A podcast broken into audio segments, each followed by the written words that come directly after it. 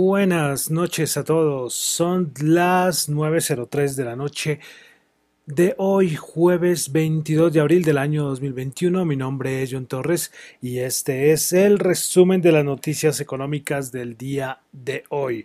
Comenzamos el programa escuchando Dancing with Stranger de Sam Smith. Recuerden que los que escuchan el podcast en YouTube no pueden escuchar toda la canción no pueden escucharlo. Lo lamento, lo lamento, pero es asunto de derechos que tiene la gente de YouTube. Pero bueno, ya se los he dicho muchas veces. Todos los que quieran escuchar la canción completa de la canción completa de Sam Smith tendrán que escuchar el podcast en Apple Podcast o en Spotify. Bueno, entonces eh, vamos a comenzar con el resumen de las noticias económicas del día. Quiero saludar a los que me están escuchando en vivo en Radio Dato Economía, a los que escuchan el podcast en Spotify, en Apple Podcast y también en YouTube. Bueno, entonces vamos a iniciar. Pues finalizando mes, ya saben qué significa. Pues PMIs. Bueno, a ver que esta, esta sí hace un ruido cuando yo escucho el podcast, que me toca siempre escucharlo antes de subirlo, que ves que esta silla se escucha el, un ruido horrible.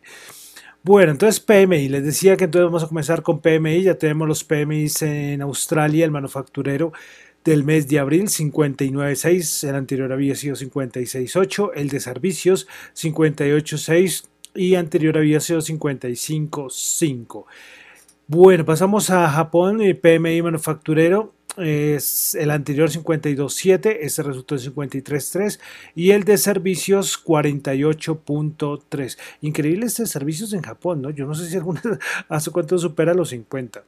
Bueno, también en Japón, eh, dejando ya los PMIs, eh, tuvimos dato de inflación para el mes de marzo, menos 0.2% en Japón. Bueno, pasamos a Europa. Y hubo por algo importante y es que fue toma de decisión de tasas de interés eh, por parte del Banco Central Europeo. Pues bueno, como se esperaba, el mercado lo esperaba, el Banco Central Europeo mantuvo sin cambios los tipos de interés de referencia en el 0%. El tipo de facilidad de depósito se mantiene igualmente en el menos 0,5% y el tipo de facilidad marginal del crédito se sigue en el 0.2%. Bueno, cosita para resaltar, pues bueno, que el Banco Central Económico, el Banco Central Europeo, económico no, el Banco Central Europeo mantiene todas sus políticas, el Consejo de Gobierno continuará realizando compras de activos netos en el marco del programa de compras de emergencia pandémica. Recuerden que esos son los llamados PEP, PEPP con una dotación total de 1.850 millones hasta que se considere por superada la crisis del COVID. El Banco Central Europeo seguirá suministrando una amplia liquidez en el refinanciamiento, es decir, en los TL, en los teletros.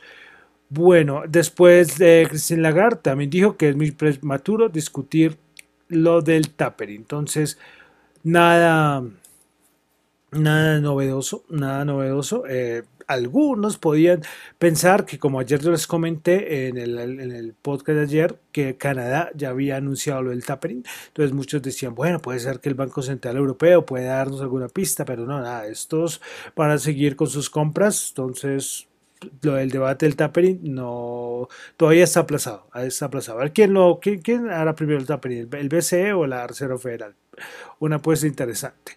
Bueno, continuamos en Europa. Tuvimos el confianza consumidor en el Reino Unido para el mes de abril.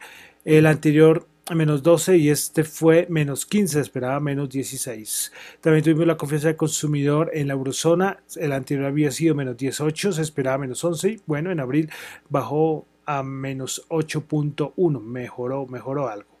Bueno, respecto al conflicto entre Rusia y Ucrania, pues Rusia ordenó a su ejército que comience a regresar a sus bases permanentes después de los simulacros que había hecho. Entonces, por el momento, eh, parece que Rusia lo que quería hacer es eh, que todo el mundo viera su poderoso armamento y, mandó a, regresar a parte de su ejército. Pasamos a Estados Unidos. Tuvimos primero las solicitudes de empleo semanales de subsidios de desempleo. La anterior había sido 586 mil, eh, se esperaba 610 mil y este bajó a 547 mil. Los continuos esperaban 3 millones 600 mil, anterior había sido 3 millones 708 mil. Y pues este sí no alcanzó, alcanzó a estar un poquito por, por encima de lo esperado porque fueron 3 millones 674 mil. También tuvimos el dato de ventas existentes, el número de ventas para el mes de eh, para el mes de marzo. Se esperaba 6,1 millón y resultó en 6 millones. Es decir, a nivel de porcentaje se esperaba menos 1,8 y resultó en menos 3,7%. Bueno, hoy los republicanos dieron a conocer su propuesta del plan de infraestructura. Se ubica en, eh, los republicanos dicen que la propuesta es de 568 billones, muy por debajo de los 2 trillones que, eh, que Biden, que es la propuesta de Biden. La propuesta de Biden es de 2 trillones y estos, la propuesta del republicano es de 568 billones. Se dividen en 299 billones para carreteras, 44 mil millones para aeropuertos, 65 mil para la red de banda ancha y 61 mil millones para transporte público. Recuerden que los republicanos fueron muy críticos a la propuesta de Joe Biden porque metía un montón de cosas de eh, carros eléctricos y un montón de cosas que los republicanos decían, eso no tiene que estar ahí. Y bueno, ya está la propuesta entonces de infraestructura. Pero bueno, y todo ese plan de infraestructura, sea el valor o el monto que sea, tiene que ir respaldado y tiene que ser financiado. Así como aquí se está hablando todos los días de la reforma tributaria, pues en Estados Unidos toca ver dónde se va a financiar todo ese plan de infraestructura. Y es que hoy salió, eh, creo que fue Bloomberg el que primero que salió con la noticia, pues que Biden dijo que quería subir el impuesto sobre ganancia de capital. Este, impuesto actualmente es alrededor del 20% y con los cambios lo subiría por encima del 40%. Y bueno, 40% para la mayoría de estados, pero para otros estados sería por el 50%. La idea es que Biden quiere aplicar esa subida solo a los contribuyentes con ganancias superiores al millón de dólares. Pues bueno, esto fue el detonante y ahorita lo vamos a ver en mercados porque, porque claro, imagínense, alrededor del 20 y que lo suban por encima del 40. Eh, listo, entonces esto fue la noticia, la noticia importante hoy por parte de, Estados Unidos. Ojo, esto es una cosa lo que quiere Biden, ¿no? Esto tiene que saben que en Estados Unidos tiene que pasar por, por, todo, un, por todo un proceso para ver si se lo aprueban. Pero, pero bueno, eh, parece importante, parece importante.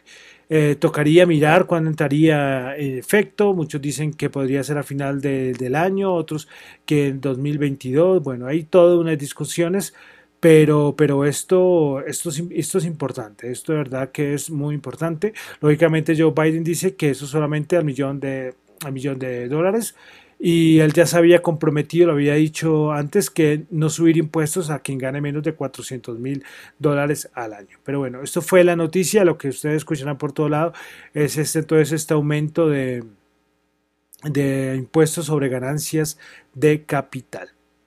Bueno, pasamos a, dejamos Estados Unidos, pasamos a Colombia, solo una noticia, y es que eh, la calificadora de riesgo Standard Poor's afirmó las calificaciones de Colombia en triple B negativo con perspectiva negativa, perdón, triple B menos con perspectiva negativa. Eh, tocará esperar, ¿no? Con todo esto de la reforma tributaria, todo esto a ver qué va a pasar. El calificador, lógicamente, no creo que vayan a cambiar en este momento sus notas sabiendo todo el lío que hay acá. Después miraremos a ver si Colombia pierde el grado de inversión, que muchos dicen que eso ya está descontado, otros dicen que esto puede ser grave. Bueno, ya está en todos los debates que hay alrededor de la reforma tributaria. Listo, bueno, continuamos, pasamos a los mercados. Eh, algunas noticias, hoy Aranco, apareció una noticia de Aranco, la gran petrolera, que podría estar valorando vender algunos de sus activos de exploración de petróleo a nivel de estados financieros, porque recuerdo que estamos en época de, estados, de entrega de estados financieros en Estados Unidos. Bueno, pasamos con Snap, la red social, beneficio por acción de cero, se esperaba menos 0.09, ingresos 0.77 billones, se esperaba 0.74. Sus usuarios activos diarios se esperaba 235 millones, resultó en 280 millones. Tuvimos a Intel también con beneficio por acción de 1,39, se esperaba 1,15, ingresos de 18,6, se esperaba 17,7. American Airlines, eh, bueno, ingresos operativos de 4 billones, se esperaba 4.04 billones. Pérdida por acción 4.32, se esperaba 4.34. Eh, American Airlines dice que respecto al 2019 su capacidad eh, de los aviones y de usuarios ha caído entre el 20 y el 25%. Bueno, uh, bueno, ¿qué más cositas? Voy a resaltarse una cosita respecto a la Bolsa de Valores de Colombia antes de entrar a los mercados, y es que la multinacional sueca, Eds, bueno, Edsity, Edsity, bueno, no sé la pronunciación exacta, bueno, Edsity, vamos a darlo así, anunció que ha llegado a un acuerdo para adquirir el 44% del grupo Familia. Pues entonces, con adquiriendo, estos suecos adquiriendo el 44% del grupo familia, pues quedarían ellos con el 94%. Recuerden que familia es una, está listada en la Bolsa de Colombia, no se mueve nunca, pero está listada. Bueno, entonces vamos a pasar a los mercados. ¿Qué pasó con los mercados el día de hoy?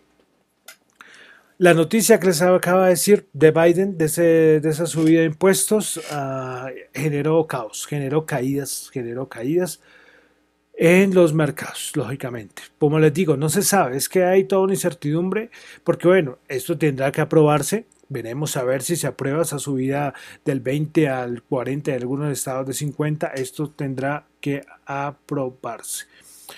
Eh, y si se aprueba, veremos a ver cuándo es que entrará, en, si empieza a contar desde 2022, que será retroactivo. Bueno, un montón de cosas que tendrán que hablarse de esta propuesta de Biden. Pero bueno, esto asusta a los mercados. Esto lógicamente asusta a los mercados. Ya lo habíamos dicho en algún momento que la subida de impuestos es, es fatal. Es fatal. Todo lo contrario de Donald Trump. Donald Trump lo que hacía era, recuerden que el, el gobierno de Donald Trump hubo una rebaja de impuestos y eso generó un rally en las bolsas. Pero bueno, veremos ahora ¿Qué pasa? Eh, listo, entonces el Nasdaq 100 bajó 172 puntos, 172 puntos, menos 1,2%, 13.762. Hoy sí tenemos una razón para la cual bajaron los mercados y los medios, me imagino que así lo, lo mencionarán entre hoy, y lo habrán hecho y el día de mañana. Es que los otros días no había ninguna razón fundamental, no había noticia. Algunos seguían hablando del COVID, como les digo, es que a los medios les toca colocar algo entendible. Bueno, el Nasdaq 100, los principales ganadores del Nasdaq 100, Lululemon 3,6%, Pinduoduo 3,6%, NetTaste Inc. 2,2%. Principales perdedoras, Micron Technology menos 5,3%, Western Digital menos 4,6% y Lam Research menos 4,1%. Pasamos al SP500. El SP500 bajó 38 puntos, 4.134 menos 0,9%.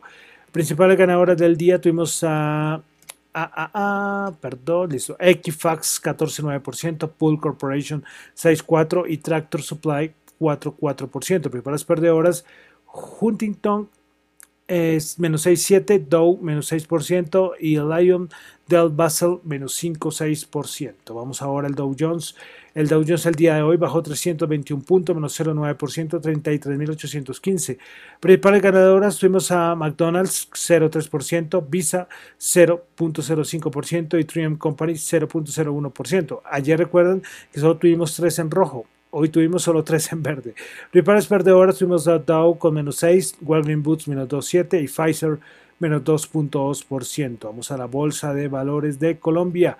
El Colcap bajó 9 puntos, menos 0,6%, 1.296 puntos. Principales ganadoras tuvimos a Preferencia Laval, 0,4%, Corfi Colombia, Corfi Colombia Ordinaria, 0,4% y Canacol, 0,1%. Principales perdedoras con concreto, menos 4,2%, Enca, menos 4% y Terpel, menos 2, menos 2,8%. Listo, bueno, pasamos al petróleo. El WTI 61.8 subió 0.7, Brent 65.6 subió 0.6.